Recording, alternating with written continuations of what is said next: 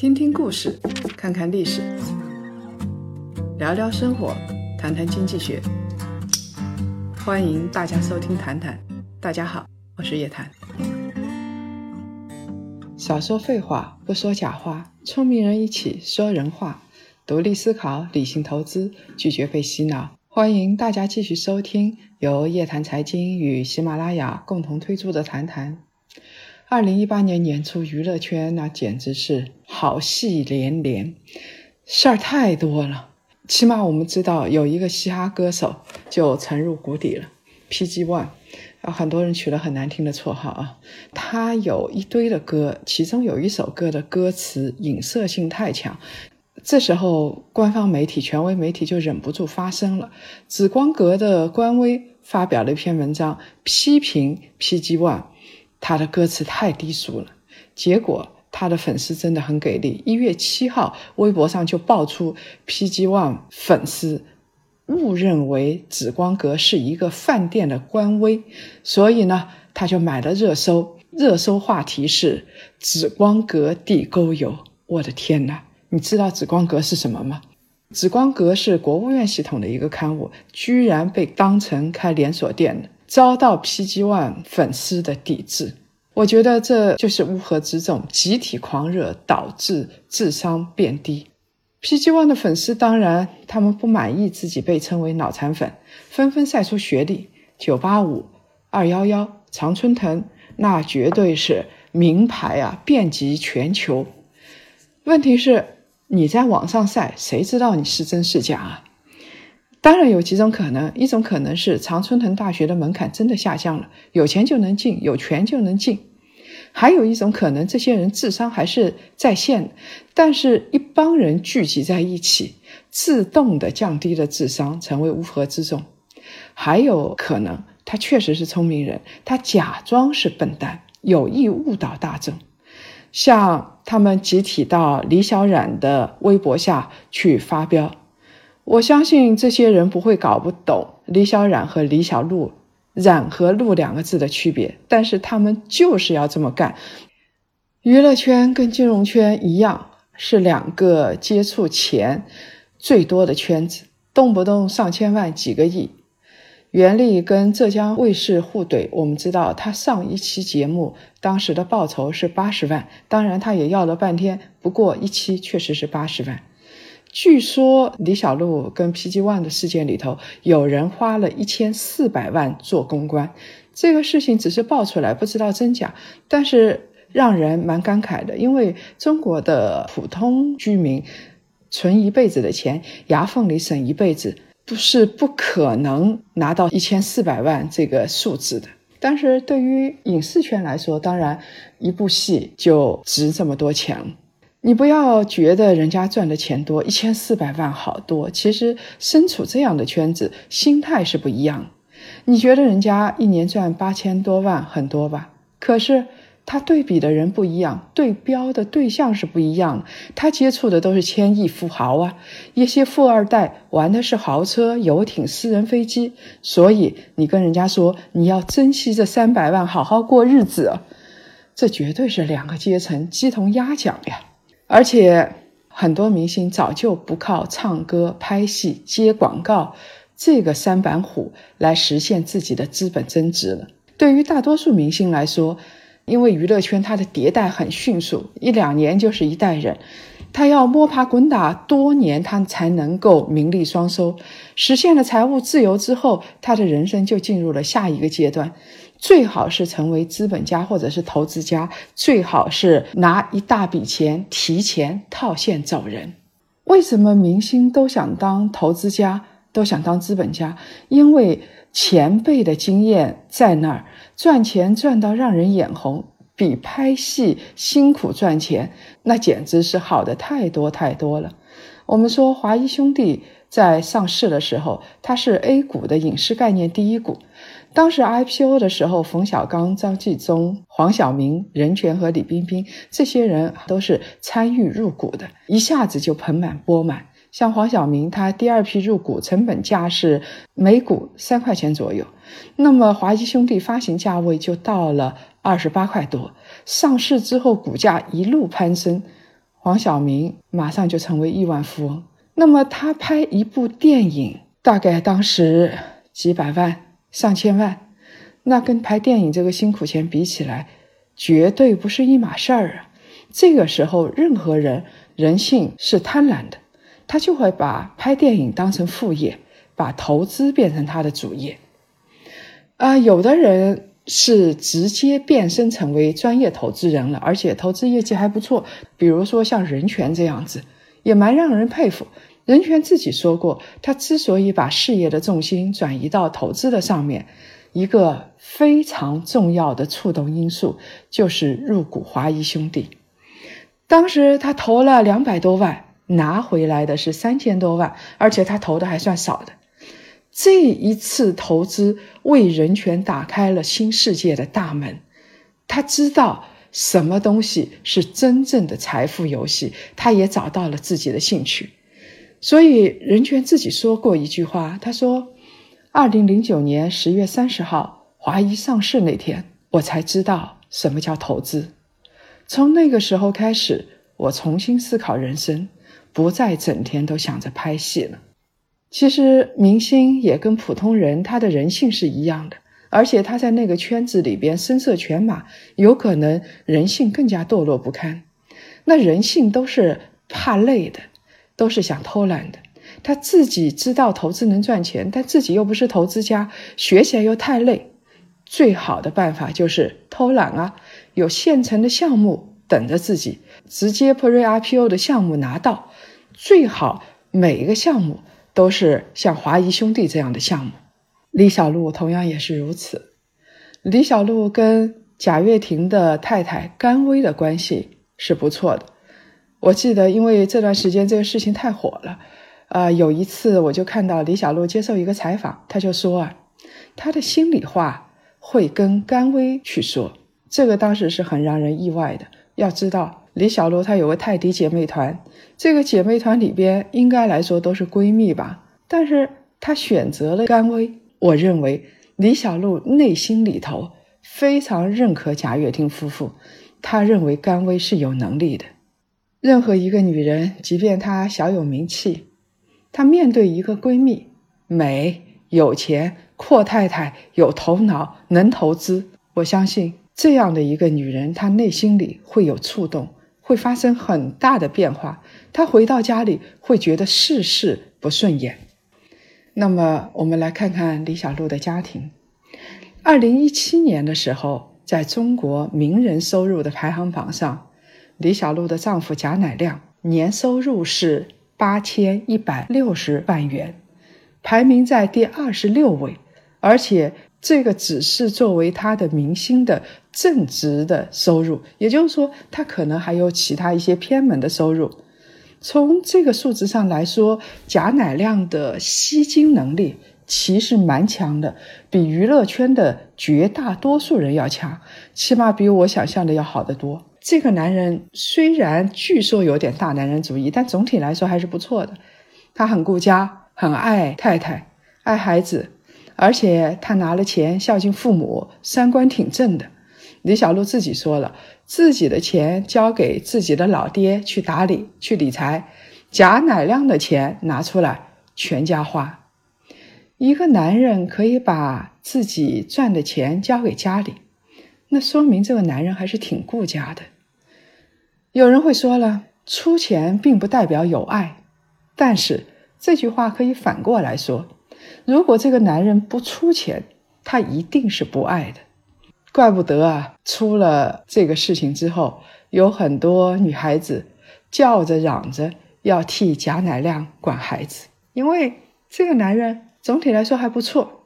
但是你要知道，在那个圈层里边，李小璐见惯了财富，见惯了风月，贾乃亮这样的财富根本就不足以吸引他吧。我相信应该是这样子，因为李小璐自己出门开宾利，她有好几辆豪车，而且见惯了风月，也见惯了有钱人。她身边的闺蜜的丈夫动不动就是几百亿的资产，那你想，她对于她自己的丈夫一年八千万的收入能够满意吗？她就是攒上十年不怎么花钱，十年也才八个亿，对于小老百姓来说那是很好很好了。但是，对于像李小璐这样的明星来说呢，他见惯了富人的人来说呢，这根本不是个钱呢。所以，从她对贾乃亮的态度来看，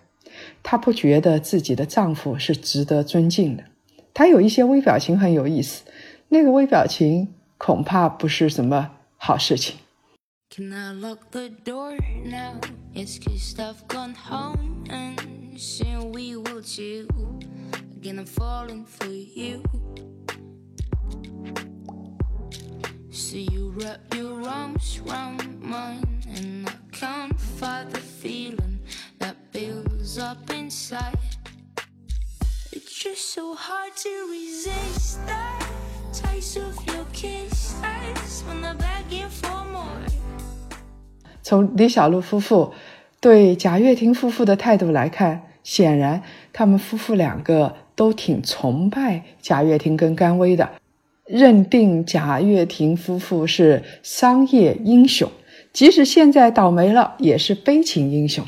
所以，在这个激励机制下，李小璐决心自己经商。二零一六年对于她来说发生了一个转变，她当时觉得自己眼界大开了，对丈夫有点不太瞧得上，而且她决心自己经商做投资。她倒是不怕吃苦啊，学着人家去开淘宝店卖服装。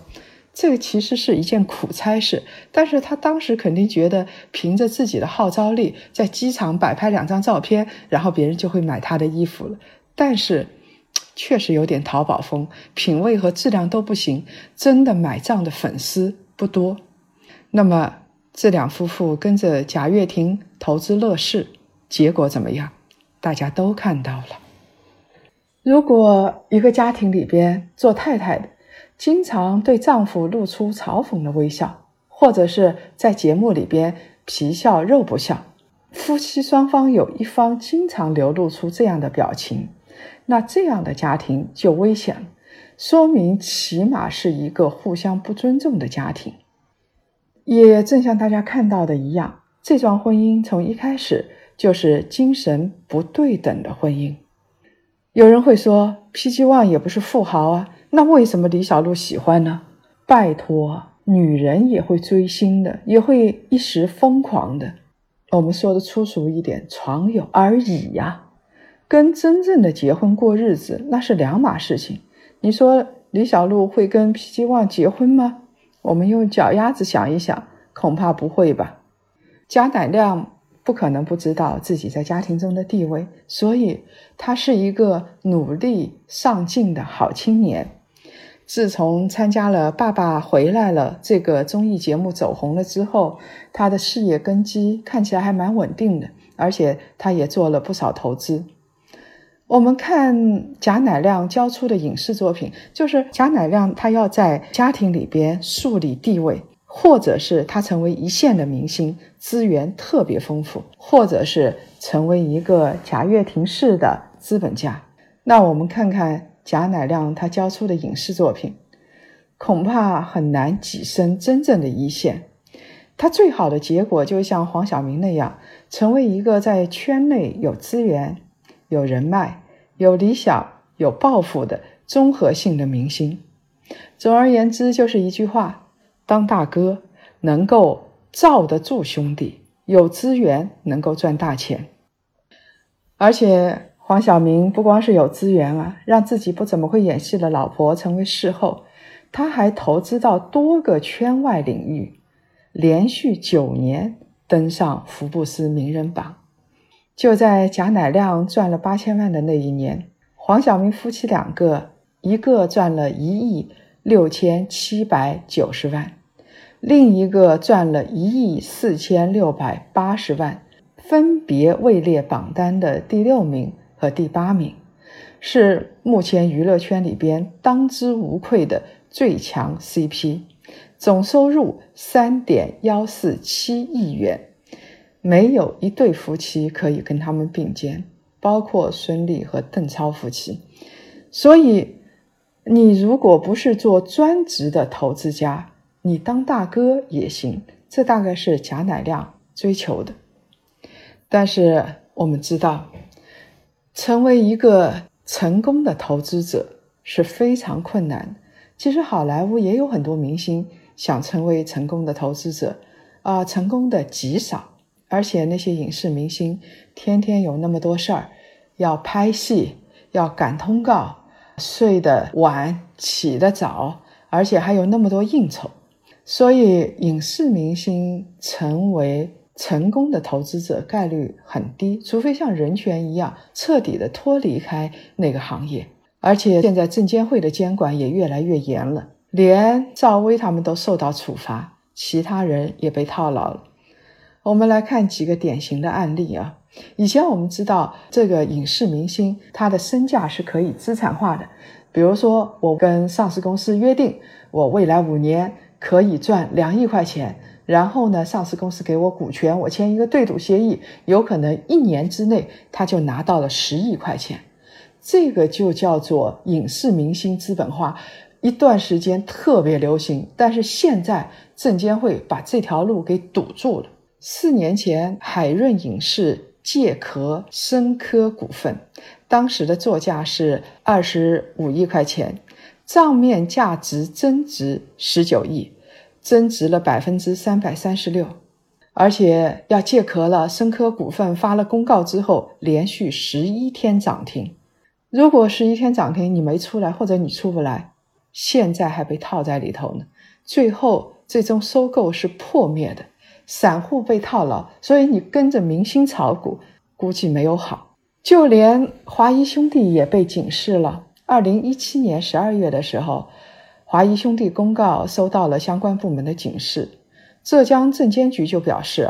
华谊兄弟没有能够对二零一五年合并报表范围内的两家子公司的收入来源进行及时完整的披露，决定对公司对王中磊予以警示。这两家没有披露的子公司，一家是冯小刚的东阳美拉，另外一家是李晨、AB、陈赫这些人的东阳浩瀚。你想啊，连华谊兄弟都吃瘪了，那其他更加了。政府已经出手了，阻止明星资本化，阻止在 A 股市场快速套现。所以，暴风科技收购吴奇隆创立的江苏稻草熊影业被证监会否决了。唐德影视收购范冰冰的爱美神黄了。现在影视明星你要资本化。真的要小心一点儿啊！别人客套一下叫你中国巴菲特，其实不过是礼貌而已。你以为你真的是巴菲特吗？你以为你一天不花十几个小时去学习、去复盘、去投资，真的成得了巴菲特吗？别人夸着夸着，我们就忘了自己是谁，这样真的很不好。除了投资乐视失败。贾乃亮也有投资成功的例子。作为欢瑞世纪旗下的艺人，贾乃亮在二零一四年用每股两点五块钱的价格购入了欢瑞世纪二十万股。两年后呢，这个欢瑞世纪就借壳上市了，获益超过十倍。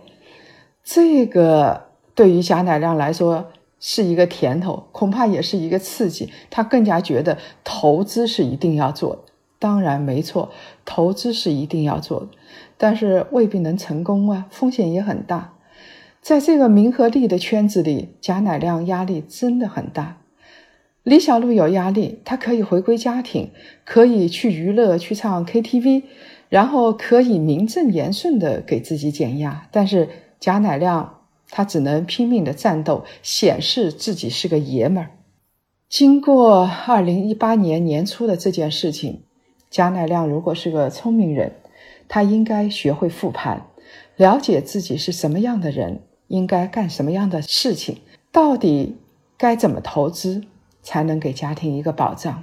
如果太太一辈子从心里瞧不起自己，是不是应该及时的了断？否则，跟一个勇士都瞧不起自己的人生活在一起，他的自信心会垮塌。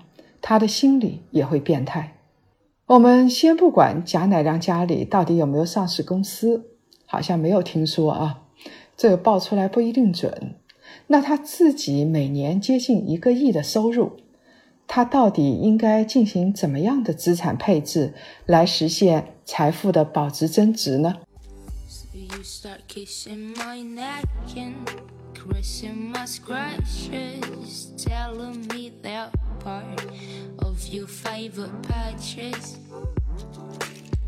and then I won't stay the night you protect this sort of my pride you know it ain't right。对于像贾乃亮这样的高净值人群来说，他进行资产配置有私募股权，我们以前说过。未来十年是股权投资的十年，包括私募股权、海外资产、股票、基金产品和固定收益类产品，以及保险产品。既然未来十年股权投资是财富增值的最好方式，那么贾乃亮是可以进行股权投资的。比如说，他特别熟悉娱乐圈，他知道哪家公司特别好，他就可以在低位的时候逢低吸纳。如果他自己没有能力、没有时间去投资，那么他起码应该做到一点：所有的人投资都应该做到，找到一个好的投资人。有能力、有信用，他可以来帮你打理。如果投资单一的基金、单一的项目，风险会非常高。这就是把鸡蛋放在一个篮子里，一旦篮子破了，鸡飞蛋打。这个时候，他要做的是放到不同的篮子里边。比如说，他既可以投。娱乐圈的公司也可以投高科技圈的公司，也可以投啊消费类，比如开饭店的那些公司，也可以投母基金的产品，我们所谓的 FOF 基金。这样子的话，这些母基金帮你把钱投到各个不同的基金里边去，你就可以分散风险了。长期来看呢，啊，它的回报相对来说要稳定一点。那提到资产配置，就一定要说到房产。现在中国的大背景是房住不炒，买房呢比较鸡肋。你如果不买，怕它涨；你如果买了，你又怕出台其他的政策，怎么办？你可以考虑一下房地产基金，国内的、全球的都可以。你可以不买房子，通过房地产基金来获得房地产的收益，那些回报。你比如说，有的房地产基金是专门投资高档宾馆的，有的房地产基金是专门投资长租房，它会有一些回报。这些回报大多数时候不会太高，但是呢，房价一旦涨，你是可以得到收益的。还有就是海外配置了，现在人民币涨得很高，有很多人在问要不要进行美元资产的配置。如果说，你要进行一个资产的配置，跟人民币可以对冲的话，那么美元还是值得考虑的。中国的高净值人群里边有百分之四十是投资海外私募股权的，另外还有百分之三十六是在海外购房的。那还有最重要的，很多人觉得没有必要投，但是我们一定要提醒，就是。有保障的低风险的产品，比如说保险信托。如果你是家里的顶梁柱，家里就靠你生活，你有两个孩子，一个太太，全都靠着你，那你怎么办？你要想到最坏的情况，首先是替自己上一份保险，这个受益人写上自己的爱人和孩子的名字，万一哪一天你出事儿了。万一哪一天你真的顶不住了，你觉得职场压力太大，你想休息休息，这个时候家里还会有最后的保障。很多人认为保险就是预防疾病、养老、人寿，其实它还是有财富传承的作用的，而且在国际上来说，它可以合理避税啊，有很多。那最后还要手里拿一点点现金。现金是多少呢？基本上百分之十到百分之十五左右。现金和固定收益类，固定收益类风险很低呀。然后呢，你拿一点现金，万一你们家要全家出去旅游，万一你太太要买一个包包，万一你的孩子要去读学前班啊之类的，这个时候你有一点现金，你生活的质量会比较好。不管你怎么投资，有一点我们不懂的，坚决不碰。玩风投不光是对专业度要求很高，而且有运气的成分。我们如果方法很对，有坚持，可能会成功。但是能够成就多大？如果要做到马云和马化腾那样的话，事实上是有运气的成分的。你们一样努力，但是有的人有可能他更成功。这个时候，我们就要心平气和接受就好，因为只要你的方法是对的，三观是正的，基本上也会有一个成功，只不过稍微小点而已。那人生总是如此嘛，心平气和就行了。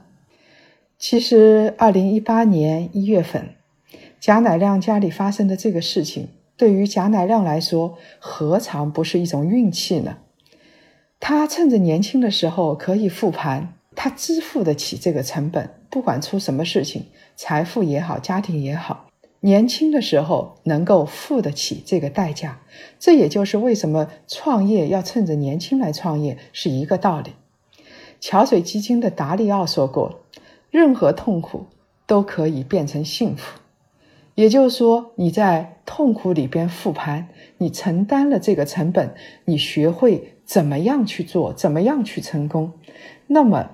到最后就会变成你幸福的一部分。在名利圈里守住自己，不断的复盘。我们相信一些常识：什么是幸福？什么是混账？混账就是混账，不会因为你在娱乐圈里边这个混账就会变成三观正了。中国的传统智慧里边，我们可以得出一个结论，就是格物致知。就是看山是山，看水是水，不要因为在一个名利的圈子里边，眼睛就被遮蔽了。对我们所有的人来说，生活又何尝不是如此呢？当我们在说别人的时候，其实也是我们自己在复盘。So hard to resist the taste of your kiss. I just wanna beg you for more. And you just won't listen when I tell you I'm kissing someone else. 继续来分享上期几位朋友的留言。一位名叫张蔚然 （Mariel） 的朋友说：“我们有什么资格骂冉莹颖？如果不是为了一家老小的生计，谁愿意看到自己的丈夫浑身是伤？内心强大的冉莹莹，我很佩服，而且她还有脑子。其实我觉得冉莹莹做的不错，你的意见我很同意。”另外一位名叫坤的朋友说。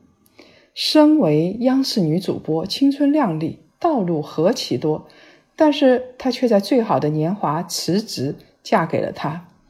我想这时候应该加上张爱玲的一句话：“只是因为他爱他。”有可能生活没有那么，呃，甜甜蜜蜜，但是周世明外出比赛，她带孩子跑饭局，不过就是为了更好的支持自己的丈夫。他在节目里边无意中露出的双手浮肿，略显粗糙。这个倒是一个细节，我没想到，说明他为家庭贡献确实挺大的。运动员的家属都很不容易，我敬佩他。跟您一样，任何一个坦诚认真生活的人，我都挺敬佩，不管他有多少钱。另外一个名叫 ZZD 的朋友说。做人难，做女人更难。做个拳击明星的性感女人难上加难。这句话好像是刘晓庆说的，但是我不是太赞同，因为读起来倒是朗朗上口。我们在做一件事情要成功的时候，真的不要去想自己的性别，不要说做人啊，做女人啊，年轻女人、年老女人，你是一个人，就坦坦荡荡的做人，这样子做事情才比较容易成功。如果你用自己的性别去成功的话，你到最后碰到的一定是对你的性感兴趣的人。如果各位想了解更多财经经济类资讯，请搜索拼音谈财经，或者呢关注微信公众号夜谈财经。感谢大家的支持与陪伴。每周五中午十二点，同一时间，同一地方，我们不见不散。